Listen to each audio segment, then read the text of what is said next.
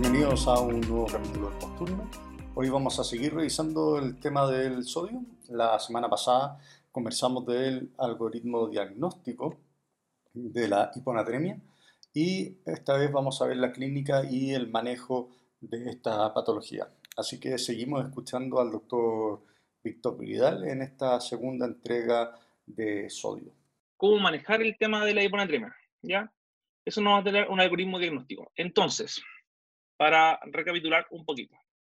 Primero, entonces, dijimos que había que eh, ver, bueno, medir el sodio, ¿cierto?, en sangre y calcular la osmolaridad plasmática con la fórmula que ocupamos siempre para ver si la osmolaridad plasmática está bajo 280 o bajo 275, ¿ya? Si es así, estamos frente a una hiponatremia que es real, ¿ya? Después de eso, vamos a ver si efectivamente esta mm, hiponatremia es secundaria, por ejemplo, a una, está mediada por la hormona antidiurética o no está mediada por la hormona antidiurética. ¿ya? Y con eso, ¿cómo lo hacemos? Necesitamos medir la osmolaridad urinaria. Corte 100. Acuérdense que si la osmolaridad urinaria está alta, la ADH está alta. Por tanto, es mediada por ADH. Y si la, la osmolaridad, eh, o sea, perdón, la osmolaridad urinaria está baja, esa no es por mediada por ADH. Hay que buscar otras causas. ¿ya? Si llegamos efectivamente a esto, eh, y efectivamente eh, la osmolaridad urinaria está alta, nos vamos a ver el sodio. ¿Ya? Y en general, em, si el sodio está bajo, ¿cierto? Está bajo 30, esto traduce estados de hipoperfusión renal, ¿ya? Llámese, por ejemplo, que el paciente tenga eh, vómitos, que haya tenido diarrea, ¿cierto? Eh, etcétera, etcétera, etcétera. Pero si está alto, es que hay trastornos a nivel renales propiamente tales, más que una hipoperfusión, o sea, no está renalizado el paciente, ¿ya? El sodio urinario pudiese estar normal y ese es el caso más frecuente de, las, eh, de la secreción inapropiada de H. Entonces, recapitulando, eh, primero ver que el sodio está bajo. Sé que una vez eh, que tenemos una hiponatremia en el laboratorio, ir a ver la osmolaridad plasmática y eso se calcula a través de la típica fórmula que conocemos. Si es que la osmolaridad está baja, vamos a ver la osmolaridad urinaria si es que el valor de corte que nos dice el número mágico es 100 en el fondo, si es que está sobre 100, hay mucho eh, funcionamiento de la DH, si está bajo 100, está funcionando bajo. Y si es que llegara a estar sobre 100, podemos ir a ver el sodio urinario y ahí el valor de corte va a ser 30. Entonces revisemos ahora el manejo de la hiponatremia. El manejo realmente es fácil y va a depender de la moralidad urinaria. Lo que necesitamos saber es que el compuesto que le vamos a dar al paciente, la solución que le vamos a dar al paciente tiene que ser mayor, ¿ya? Tiene que ser mayor en osmolaridad a la osmolaridad urinaria del paciente, ¿ya? ¿Por qué? Porque si le damos una solución que es menor en osmolaridad al paciente, eh, vamos a perpetuar la hiponatremia e incluso la podemos empeorar, ¿ya? Solo para que se, se entienda realmente esto. La osmolaridad del sodio, de la solución salina normal, 0.9%, eh, es la suma de la concentración de sodio y cloro. Por litro. Entonces, son 154 más 154, entonces da una unidad de 308, ¿ya? Por tanto, si el paciente llegase a tener una osmolaridad urinaria que sea mayor a 308, sería una muy mala idea darle una solución salina de 0,9%, porque vamos a perpetuar su hiponatremia o la, la podríamos empeorar. Así que por eso es la importancia de haberla medido anteriormente. Entonces, conocer la osmolaridad urinaria no solamente tiene un fin diagnóstico, sino que también terapéutico, ya que si pasamos soluciones que son hiposmolares a la orina, podemos empeorar o podemos perpetuar la hiponatremia. Por lo tanto, es importante conocer la osmolaridad urinaria antes de iniciar el tratamiento en estos pacientes. Ahora Víctor nos va a comentar un poco de cómo debemos hacer el enfrentamiento en la urgencia cuando estamos recién pesquisando a estos pacientes. Entonces, para centrar el manejo, en la urgencia, si el paciente llega con algún, está con hiponatremia y tiene algún signo de compromiso de conciencia, está isártico, ¿cierto? Tiene algún déficit neurológico, eh, uno a ciegas pudiese pasarle un bolo de hipertónico al paciente. ¿ya?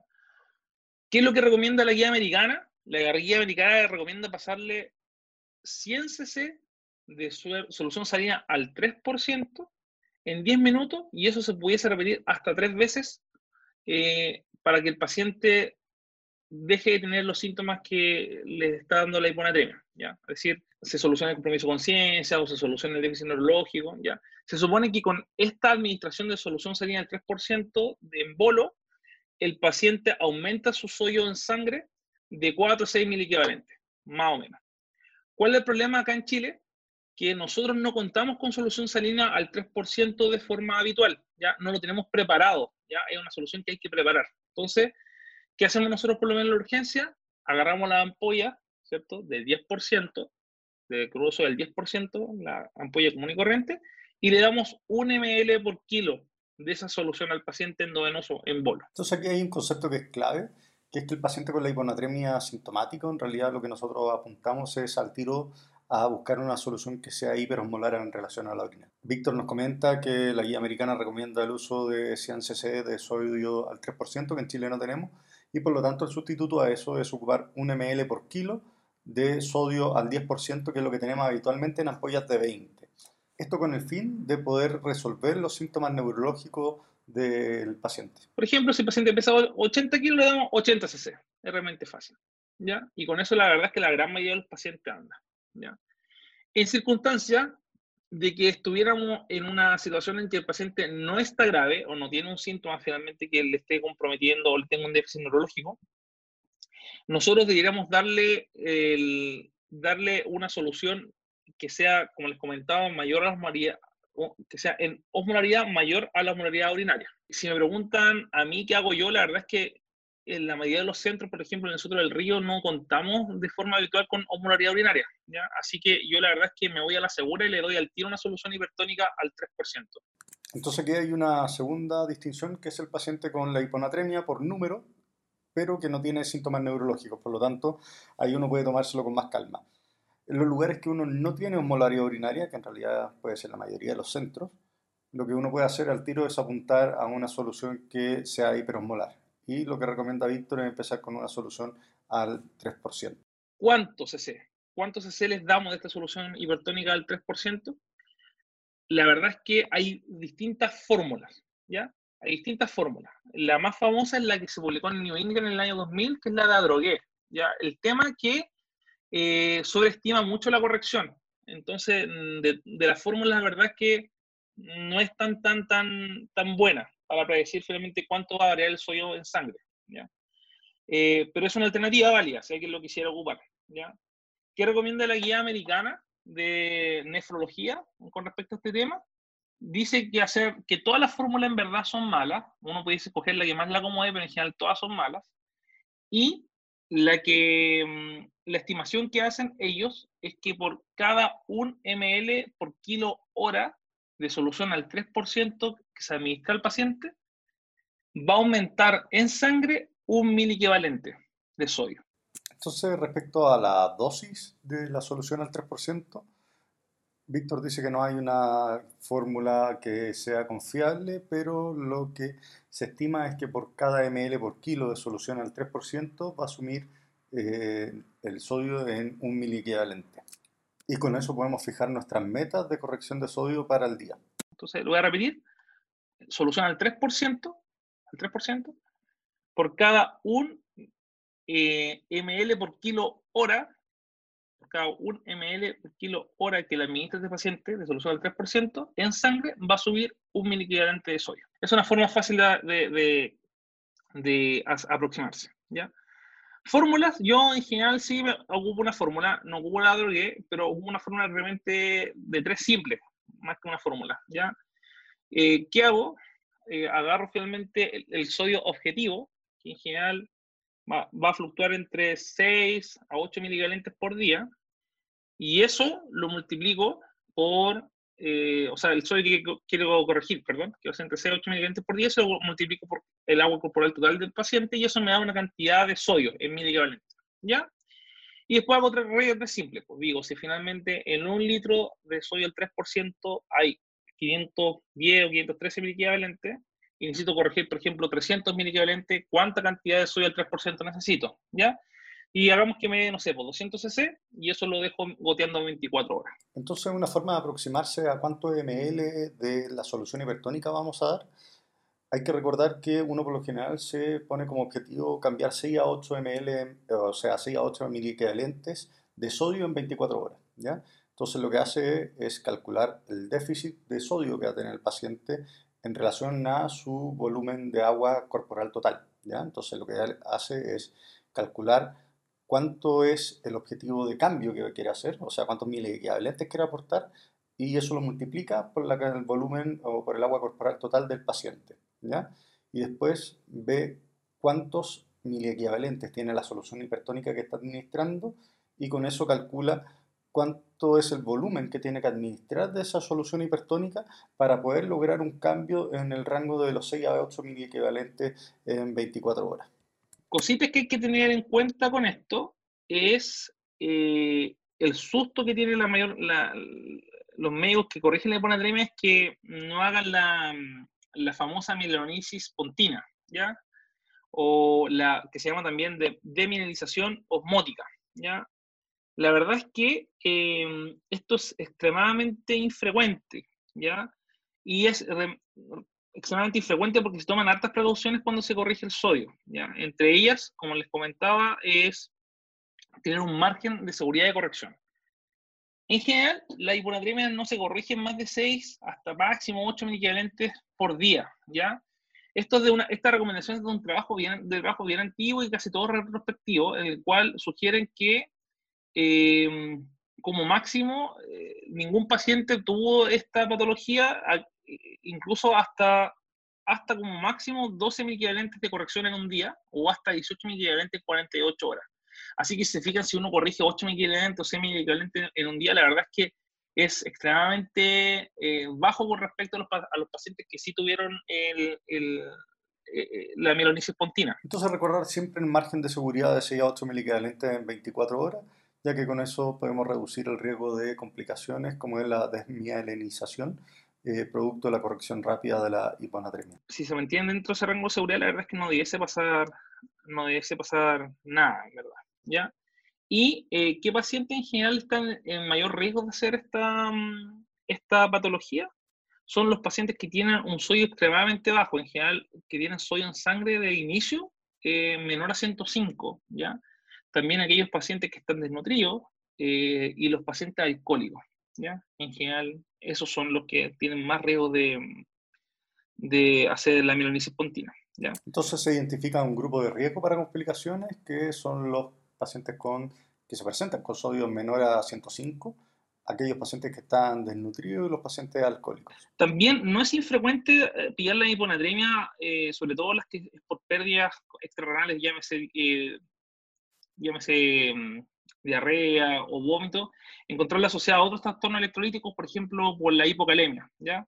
El problema es que cuando uno corrige la hipocalemia, que generalmente le da una carga, si generalmente, no sé, qué haces tú, micro actividad diaria, pero en general hay como carga estandarizada finalmente de potasio, ¿cierto? Y la verdad es que cuando uno lo corrige, em, el aumento del potasio favorece el chif, el intercambio de la membrana entre el sodio y el potasio, ¿ya? Y eso pudiese corregir de forma más rápida la hiponatremia, ¿ya? Entonces hay que tener mucho cuidado en los pacientes que tienen también hipocalemia asociada, en que la corrección, incluso con la estimada con fórmula, si yo corrijo el potasio concomitantemente, puede ser de forma más abrupta. Entonces en ocasiones vamos a tener estos pacientes que además van a tener una hipocalemia y el tema es que la corrección de la hipocalemia puede favorecer el shift de sodio y puede hacer que la corrección sea más abrupta. Por lo tanto, el objetivo acá es poder tener una buena monitorización de estos pacientes y es la razón de por qué habitualmente terminan hospitalizados en una unidad intermedia. Entonces, para poder tener un control estricto de esto, vamos a necesitar que el paciente esté con un control seriado de electrolitos cada 4 o 6 horas, ¿cierto? Con, midiendo también el, el, el débito urinario del paciente porque como les comentaba, el, como es un trastorno del agua y, la hormona antidiurética está disparada, si logramos suprimir la hormona antidiurética, el paciente debiese empezar a orinar mayor cantidad, eh, va a tener una mayor cantidad de débito urinario, ¿cachai? Entonces necesitamos un control también estricto de la diuresis, ¿ya? Y en algunos lados eh, que, se tenga disponible eh, las modalidades urinarias, nosotros se debiese medir la modalidad urinaria intratratamiento de forma frecuente también, porque eh, de forma precoz predice la, la, supresión de la hormona antidiurética. Entonces, predispone finalmente que tú pares un poco la intensidad de tu manejo y así no sobrecorrija al paciente de forma eh, no advertida. Bueno, son pacientes que finalmente van a tener un alto requerimiento de enfermería y de examen de, laboratorio eh, con sodios seriados y en los centros que se pueda medir la molaridad urinaria es importante poder medirla durante el tratamiento para poder ir ajustando la terapia que se va otorgando al paciente para evitar la sobrecorrección. Dicho eso, se fijan, son hartas cosas que hay que tener en mente cuando se corrige el sodio, por tanto, y mucho cuidado en cuanto como necesita el, mucho cuidado del paciente, ya mucho cuidado de enfermería. Por tanto, estos pacientes se debiesen manejar eh, no en sala básica, sino que la gran mayoría de estos pacientes va a requerir un intermedio, ya dado la complejidad del paciente. Entonces, como ya habíamos comentado, estos pacientes por lo general van a requerir una unidad intermedio o una unidad de agudos. Ahora Víctor nos va a comentar cómo podemos preparar las diferentes soluciones de sodio eh, en base a lo que tenemos habitualmente a disposición en los hospitales o en las clínicas en que trabajamos. ¿Cómo preparar el sodio al 3%? ¿Ya? También esa otra pregunta, porque como les comentaba, nosotros no tenemos de fábrica el sodio al 3% en Chile, ¿no? como en Estados Unidos, en otros países, en Europa también lo tienen. Para eso eh, hay una forma eh, fácil que es con agua destilada y las ampollas de sodio. ¿ya? uno lo que hace es que agarra un litro de agua destilada y a esa agua destilada, ese litro le saca 300 cc y le pone, em, le pone 15 ampollas de, de cloruro de sodio al 10%, que van a ser 300 cc, y eso va a completar finalmente un litro. Y con eso tenemos el sodio al 3%. ¿ya? Es una forma fácil de hacerlo. En el caso de que no tengan agua biestilada, también se puede hacer con suero fisiológico, ¿ya? Pero ahí no da una concentración tan exacta del 3%, sino que nos va a dejar una concentración como a 2,8, 2,9, ¿ya? Para la práctica la verdad es que sirve igual, ¿ya? ¿Cómo se hace? Fácil también. Tenemos que recordar que en un litro de suero fisiológico tenemos 9 gramos de sodio y nosotros queremos llegar a 30 gramos de sodio, ¿cierto? En un litro.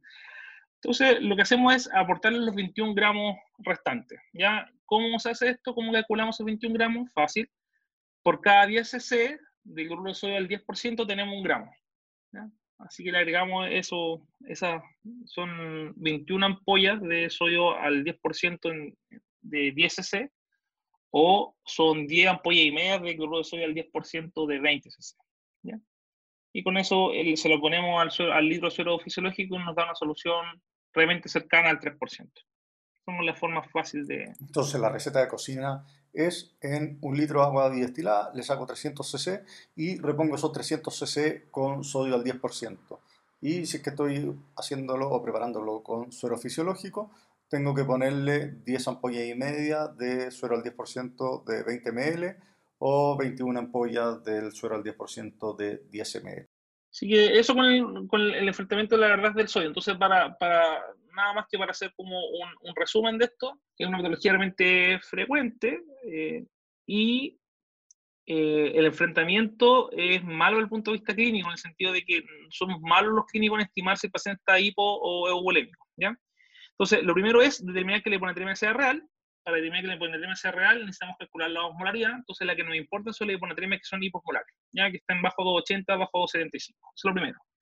Segundo, que esta hiponatremia que es, real sea secundaria a una actividad excesiva de la hormona antidiurética. ¿ya? Y para eso necesitamos medir la osmolaridad eh, urinaria. Entonces, acuérdense que si está baja, la actividad de la osmolaridad, o sea, la hormona antidiurética está baja, y si está alta la osmolaridad, la actividad de la hormona antidiurética está alta.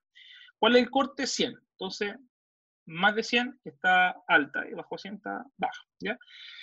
Eh, después ver que efectivamente cómo está el sodio urinario. ¿ya? En general, si el paciente está deshidratado o, tiene un síndrome de secreción inapropiada de H, va a estar bajo 30, versus si el paciente tiene un problema renal o, o es usuario diurético, este va a estar sobre 30. ¿ya? Eh, y eso finalmente nos da una, una, una aproximación diagnóstica. Del manejo, si el paciente está grave, acuérdense, tiene síntomas, compromiso de conciencia, isarte, focalidad neurológica, eh, se puede dar em, un cc por kilo de cloruro de sodio al 10%, ¿ya? En bolo, se puede repetir hasta tres veces. Y eh, los pacientes que no están graves o posterior para mantención, eh, se le puede dar infusión de solución salina al 3% en las dosis ya explicadas, ¿ya? Eh, acuérdense que ojalá no corregir más de 6 a 8 equivalentes en 24 horas eh, por el tema de la melanisis pontina, pero acuérdense que igual es poco frecuente, pero altamente secuelante, ¿ya? Así que en general, ¿qué paciente estaba más predispuesto? Los pacientes que tienen sodio muy bajo, bajo 105, los desnutridos, los alcohólicos, ¿ya? Y ojo también con las correcciones concomitantes del potasio, porque eso también pudiese sobrecorregir de forma abrupta el sodio. Entonces, con este excelente resumen que nos da Víctor, damos por terminado el tema de la hiponatremia y ya para la próxima semana nos va quedando el tema de la hipernatremia, que es bastante más sencillo y más corto de abordar. Nuevamente les agradezco a todos ustedes y también un abrazo grande a Víctor, que nos ha dado mucho material en un tema que es bien, bien complejo. Nos vemos la próxima semana, que tengan un muy buen fin de semana y aprovechen de descansar.